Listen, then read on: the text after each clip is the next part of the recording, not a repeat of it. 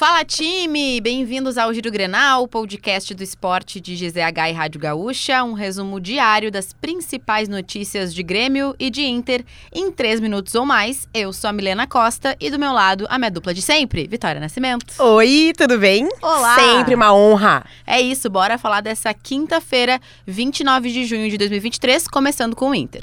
Então tá classificado, né? Com 30 minutos arrasadores, o Inter carimbou a classificação em primeiro lugar do grupo B da Libertadores. Diante de mais de 38 mil torcedores no Beira-Rio, marcou três gols ainda no primeiro tempo contra o Independente Medellín.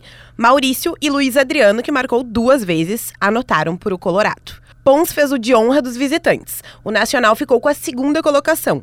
O Inter aguarda o sorteio na semana que vem para saber quem será o próximo adversário nas oitavas de final, né? E que festa tava no Beira Rio ontem, né? Mas teve alguém que tava participando dessa festa e teve que sair em determinado momento, né? Colorado teve uma baixa muito importante no jogo de ontem, que foi o Pedro Henrique. Nessa quinta-feira, o Inter confirmou que ele teve uma lesão muscular de, de grau 2 na coxa. Ele entrou no intervalo no lugar de Luiz Adriano e precisou ser substituído aos 40 do segundo tempo. O Inter não informou o prazo de afastamento e disse que o jogador será reavaliado. Extraoficialmente, estima-se que o tempo de recuperação possa chegar até um mês sem Pedro Henrique no time do Inter, né? Complicado, né? Mas hoje teve o primeiro treino do Ener Valência. O treino regenerativo do Inter na manhã dessa quinta-feira também foi o primeiro dele, que chegou segunda. A atividade apenas para os reservas foi comandada por Mano Menezes. O atacante participou do aquecimento e de cerca de 25 minutos do coletivo. E até marcou um gol. Após cruzamento, chutou o rasteiro no canto direito do goleiro Emerson Júnior. Ele saiu mais cedo da atividade, mas não indicou dores. A estreia dele deve ocorrer contra o Fluminense no dia 9 de julho. Estreia que todo Colorado tá esperando, né, oficialmente acontecer. Ansiosamente. Exatamente. E, né, ontem teve Inter, no final da noite, tudo aconteceu, mas do lado gremista também teve notícia na calada da noite, já diriam os, os, mais antigos, né? A principal notícia do Grêmio nas últimas horas vem de fora do campo, porque ainda na noite da quarta-feira o clube anunciou o desligamento de Paulo Calef do cargo de vice-presidente de futebol. A nota, de poucas linhas, não citava o motivo do desligamento. A última manifestação dele no cargo foi após a vitória por 3 a 1 sobre o América Mineiro, quando negou que Soares tivesse sinalizado o desejo de se aposentar. E por conta desse desligamento, o presidente Alberto Guerra concedeu uma entrevista coletiva nessa quinta-feira. Mas ele pouco esclareceu, evitou entrar na polêmica e disse que desalinhamentos entre a direção e o vice levaram ao desligamento.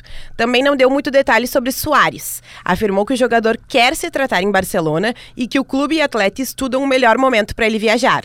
E mais uma vez negou qualquer tipo de interesse do Soares de ir para o Inter Miami. E falando em Soares, falando em coletiva, falando em viagem, tem viagem logo ali, né? Afinal de contas, o Grêmio vai para Salvador para os compromissos diante do Bahia. E o presidente, nessa, nessa coletiva, afirmou praticamente que ele vai para essa viagem, né?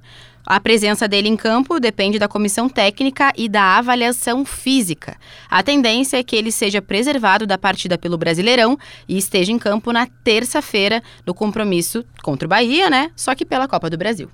E siga o Giro Grenal na sua plataforma de áudio preferida, deixa a tua avaliação e ativa o sininho para receber uma notificação sempre que um episódio novo estiver no ar. A produção desse episódio é de Nicolas Lira, técnica edição de áudio de Paulo Fraga e siga arroba esportesgzh nas redes sociais. Vitória, agora tem uma pergunta para te fazer. Uhum.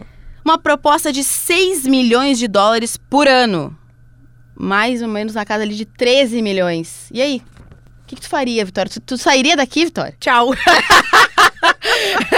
Eu não ia nem responder, ia só sair, mas não ia dar pra entender. É isso, pois foi exatamente isso que Luiz Castro agora, né, oficialmente vai deixar o Botafogo. Ele aceitou a proposta milionária do Al Nassr e se despede na partida contra o Magallanes pela Sul-Americana. E aí, será que o Botafogo vai ter fôlego para brigar pelo título brasileiro? É, vinha numa sequência muito boa, né? Veremos. Exatamente.